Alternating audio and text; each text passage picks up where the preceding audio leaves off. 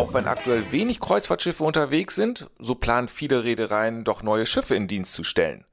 Stolz sind wir, dass Onboard Radio als eine der ersten Agenturen diese Kreuzfahrt anbieten kann.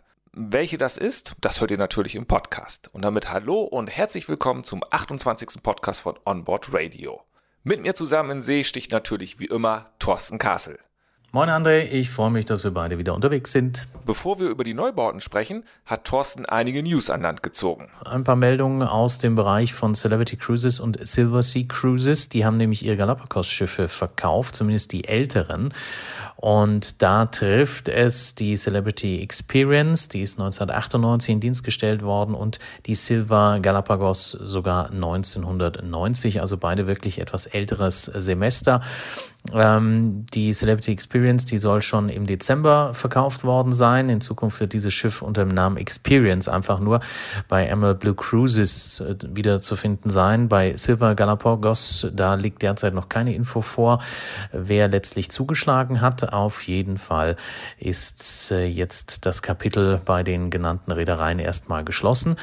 Ähm, Celebrity Cruises bleibt auf jeden Fall auf den Inseln erhalten und zwar mit zwei Kreuzfahrtschiffen, die Celebrity Exploration, die jetzt nur 16 Passagiere fasst und den Neubau Celebrity Flora, äh, die extra für den Einsatz vor Ort gefertigt worden ist. Auch ein ganz, ganz spannendes Schiff. Da gibt's auch bei uns auf onboardradio.de einen entsprechenden Artikel, da kann man sich das auch mal anschauen. Und bei Silver Sea Cruises wird die Silver Origin die Kapazitäten der Silver Galapagos übernehmen. Und dann sind wir eben dann teilweise auch schon bei den Neubauten. Dazu kommen wir gleich mehr. Ähm, ich würde ganz gerne auch nochmal einen Blick werfen, wenn wir schon Celebrity Cruises gerade genannt haben, auf äh, die Mutter, nämlich Royal Caribbean International, zweitgrößtes Unternehmen am Kreuzfahrtmarkt weltweit. Ähm, da gab es ja durchaus äh, zuletzt immer wieder Versuche, dass man den Dienst aufnimmt. Man hat es dann dann wieder verschoben. Und ich habe gerade schon gesagt, man hat jetzt vor allen Dingen den Mai mal äh, in Aussicht gestellt, dass es da wieder rundlaufen könnte. Die haben wahnsinnig viele Schiffe und ich bin sicher, viele am deutschen Markt haben den ein oder anderen Urlaub gebucht auf den Schiffen und deswegen gehe ich jetzt einmal diese lange Liste durch. Und für diejenigen, die noch nie mit Royal Caribbean in Berührung gekommen sind, äh, es wird jetzt kurz dauern, aber da sieht man mal, wie viele Schiffe die haben. Also Adventure of the Seas, 22. Mai wurde uns mitgeteilt. Die Lure of the Seas, das größte Kreuzfahrtschiff der Welt, 3. Mai. Anthem of the Seas, 7. Mai. Brilliance of the Seas soll am 1. Mai wieder fahren. Enchantment of the Seas ist mit das kleinste Schiff, was sie noch haben. 1. Mai. Explorer of the Seas, da sind wir am 5. Mai wieder dabei. Freedom of the Seas am 8. Mai. Die Grandeur of the Seas ist sehr spät dran. Da hat man jetzt den 5. Dezember diesen Jahres genannt. Die Harmony of the Seas, 4. Mai, Independence of the Seas, 3. Mai, Jewel of the Seas, auch eine tolle Schiffsklasse, 4. Mai, Liberty of the Seas, 2. Mai, Mariner of the Seas, 3. Mai, die Navigator of the Seas, 2. Mai, Oasis of the Seas, die hat ja der Schiffsklasse den Namen gegeben, 2. Mai, die Odyssey of the Seas, ganz was Neues. Da reden wir über den 9. Mai. Die Ovation of the Seas, 21. Mai. Die Quantum of the Seas tut schon ihren Dienst. Die Radiance of the Seas am 21. Mai, die Rhapsody of the Seas am 1. Mai, die Serenade of the Seas am 16. Mai, die Spectrum of the Seas, die soll schon bald loslegen, nämlich am 7. März. Symphony of the Seas am 1. Mai, Vision of the Seas 2. Mai und die Voyage of the Seas am 4. Mai. Also da gibt's nur so zwei, drei Ausreißer und der Rest ist dann, wie gesagt, ab Mai wieder voll im Einsatz. Dann wollen wir mal hoffen, dass so ein komisches Virus uns da keinen Strich durch die Rechnung macht. Apropos Rechnung, das ist ein echt gutes Stichwort. Einige Reedereien werden demnächst eine etwas größere Rechnung bekommen. Der Grund ist relativ simpel, sie müssen nämlich ihre Schiffe bezahlen. Thorsten, gib uns doch mal einen Überblick über die Neuheiten 2021. Generell muss man sagen, in den letzten Jahren waren die Neubauten dadurch gekennzeichnet, höher, größer, weiter. Also da waren dann teilweise 8.000, 9.000 äh, Personen auf einmal äh, mit auf dem Schiff. Wir reden also von Gästezahl und Crew.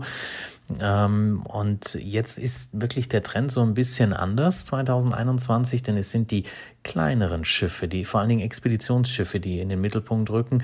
19 äh, Kreuzfahrtschiffe mit weniger als 300 Passagieren sollen in Dienst gestellt werden. Das muss man sich auf der Zunge zergehen lassen. Und zu diesen Neubauten gehören 15 Expeditions- und zwei Segelkreuzfahrtschiffe sowie zwei Kreuzfahrt-Superjachten. Also das ist schon wirklich hochinteressant. Dass es nun überwiegend kleine Schiffe sind, hat nun absolut nichts mit Corona zu tun. Die Planung für so einen Neubau, die beginnt deutlich früher. Aber lass uns mal einen Blick auf die Passagierzahlen werfen. Wenn wir mal äh, draufschauen, wer so alles Debüt feiern wird, Viking Venus zum Beispiel, ist vor allen Dingen was für die amerikanischen Passagiere, äh, 930 Gäste an Bord, Silver Dawn 596. Die Odyssey of the Seas ist so ein kleiner Ausreißer. Das ist mit das größte. 4200 Gäste an Bord. Die Rotterdam 2616. Valiant Lady 2770. Die MSC Virtuosa.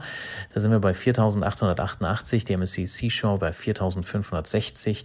Die Discovery Princess 3660. Aida Cosma warten alle drauf. 5400. Und worauf ich mich sehr freue, die Costa Toscana mit 5224. Also das sind die größeren Schiffe, aber wie gesagt, die Mehrzahl, nämlich 19 Kreuzfahrtschiffe an der Zahl, sind tatsächlich mit weniger als 300 Gästen an Bord unterwegs. Trotz der aktuellen Flaute auf dem Kreuzfahrtsektor bekommen wir per Telefon oder E-Mail doch die eine oder andere Anfrage. Unsere E-Mail-Adresse lautet info at onboardradio.de. Wem das jetzt zu schnell ging, gar kein Problem. Am Ende des Podcasts sage ich die Adresse nochmal. Und ein Schiff ist besonders beliebt. Wenn wir mal so ein bisschen drüber schauen, Sea Cloud Spirit, da kriegen wir wahnsinnig viele Anfragen. Die soll im April 21 jetzt äh, so richtig in See stechen. Ein Dreimast-Vollschiff mit 4100 Quadratmeter Segelfläche, einer Masthöhe von bis zu 57 Metern. Und da sind dann eben 136 Passagiere an Bord und 85 Crewmitglieder. Ähm, man hat echt lange darauf warten müssen, dass es jetzt losgeht, aber jetzt endlich läuft es, äh, hoffentlich dann auch, ähm, wenn Corona es denn zulässt. Dann haben wir ursprünglich die Flying Clipper, die wird jetzt als Golden Horizon in See stechen. Wenn wir mal draufschauen, 35 Segel mit einer Gesamtsegelfläche von 6350 Quadratmetern. Da kann sich jeder vorstellen, wie das ist, wenn man drunter steht und im, im Whirlpool sitzt zum Beispiel. Also spektakulär, Wahnsinn. 162 Meter lang, 272 Passagiere können da Platz finden und äh, es ist eben alles auf Eleganz ausgerichtet und ganz klassisch, richtig schön, hat eine tolle Marina hinten dran. Ähm, also kann man nur lieben, ehrlich gesagt. Wird gerade in Kroatien gefertigt. Dann habe ich vorhin mal ganz schnell die Silver Origin genannt. Das ist Luxus pur jetzt für die Galapagos-Inseln. Sollte eigentlich schon letztes Jahr rauskommen. Ähm, wurde dann am 3. Juni an Silver Sea übergeben. Aber man konnte wirklich jetzt noch nicht in See stechen, also den Dienst regulär aufnehmen. Das wird jetzt am 3. April 2021 hoffentlich der Fall sein. Wunderschöne Töne, Pastelltöne, leichtes äh, Creme, ähm, so ein bisschen Cappuccino dann mit Blau, so wie diese neuen Farben eben ähm, kombiniert werden. Richtig, richtig viel Luxus, inklusive Butler-Service, alles, was dazu gehört. Die Reederei sagt, das eleganteste Schiff, das jemals zu den Galapagos-Inseln gefahren ist, muss jeder selbst wissen. 90 Crewmitglieder sind für maximal 100 Passagiere dann dabei, die Länge 101 Meter. Und ähm, ja, wird gerade in den Niederlanden sehnsüchtig erwartet, dass das Schiff dann so richtig loslegt, weil da ist sie fertiggestellt worden. Luxus pur. Das ist was für, naja, ihr könnt es euch denken. Für den deutschen Markt gibt es aber auch einige Neuigkeiten. Dann für den deutschen Markt auch sehnsüchtig erwartet die Hanseatic Spirit. Das ist ja das dritte Expeditionsschiff bei Hapag-Lloyd Cruises. Wir haben viele Gäste auf den ersten beiden gehabt, die völlig begeistert waren, die auch jetzt schon wieder gebucht haben, in der Hoffnung, dass Sommer und Herbst und nächstes Jahr dann äh, der Kreuzfahrtmarkt wieder so richtig Fahrt aufnimmt. Also schauen wir auf die Hanseatic Spirit. Ähm, da ist ja die Hanseatic Nature und die Hanseatic Inspiration schon im Dienst. Und ähm, jetzt hatte man kurz vor Weihnachten äh, die Hanseatic Spirit schon ähm, entsprechend überführt. Hat vier Wochen gedauert. Ähm, und äh, jetzt findet noch der Innenausbau des Schiffes statt und dann ist man hoffentlich äh, auch fertig. Ähm, die Hanseatic Spirit und die Schwestern kommen jetzt nicht so ganz pompös daher mit Hubschrauber und U-Boot etc. bla bla. Ähm, aber natürlich auch dort sehr, sehr viel Luxus und die Reichweite ist fantastisch. Wir reden über 8000 Seemeilen, knapp 15.000 Kilometer. Äh, man kann 36 Tage, ohne dass man irgendeinen Hafen anlaufen muss, auf See bleiben. Und das bedeutet wiederum, dass natürlich dieses Kreuzfahrtschiff in Regionen vorstoßen kann, wo andere völlig aufgeschmissen sind. Gebaut worden, wie gesagt, in Rumänien und ist jetzt in Norwegen. Wer so richtig ins ewige Eis will, für den haben wir natürlich auch etwas im Angebot. Dann haben wir noch den äh, Kommandant Chaco. Ähm, das ist von Ponant ein Eisbrecher mit LNG-Hybridantrieb, also auch umweltfreundlich. Äh, und das ist natürlich auch eine ganz äh, spannende Angelegenheit, denn Ponant ist sicherlich im Luxus- und im Yachtbereich auch eine hochinteressante Reederei, die am deutschen Markt nicht ganz so vertreten ist. Aber wir können es echt nur empfehlen, da auch mal so ein bisschen reinzuschnuppern. Ab Juni 21 soll die Kommandant Charcot in der Arktis den Dienst aufnehmen und dann eben auch Spitzbergen äh, bis zum geografischen Nordpol in Angriff nehmen. Die Länge des Schiffes 150 Meter und wir reden über 270 Passagiere und 190 Crewmitglieder. Dann haben wir die Seaborn Venture. Das ist von Seaborn, wenn man mal so will, das erste wirkliche Expeditionsschiff, was auch als solches ausgewiesen ist. Ähm, man wird wohl jetzt äh, mit der ersten Passagierkreuzfahrt noch ein bisschen warten müssen. Wir rechnen damit, dass es vielleicht sogar erst 2022 der Fall sein wird. Ähm, denn im Moment hat man seitens der Reederei bis Ende April 22 alle Kreuzfahrten abgesagt. Aber auch da, wenn sie rauskommt, richtig geil. Entschuldigung den Ausdruck, aber 264 Passagiere, 24 Zodiac-Schlauchboote, die zu Wasser gelassen werden können. Äh, man hat zwei Mini-U-Boote an Bord. Also ich glaube, da wird jeder happy sein und äh, alle Suiten haben eine Wohnfläche von mindestens mal 26 Quadratmeter und natürlich haben alle einen Balkon. Crystal Endeavor da gibt's auch alles, wenn wir gerade schon U-Boot gehört haben. Es gibt Hubschrauberlandeplatz, es gibt U-Boot, gibt eine Unterwasserdrohne. Äh, sollte eigentlich schon letztes Jahr ähm, den Dienst aufnehmen, aber es gab Probleme bei der Reederei finanzieller Natur. Jetzt also hat man es verschoben auf dieses Jahr. Und wenn Covid-19 es zulässt, geht's im Mai rund für 200 Passagiere und 200 Crewmitglieder. Äh, es ist auch eine richtig große Megayacht. Man spricht von der geräumigsten Megayacht der Welt. Ähm, benannt ist das Schiff übrigens äh, nach James Cooks HMS Endeavour, also große, große, äh, wenn man so will, ähm, Fußstapfen, in die man da tritt.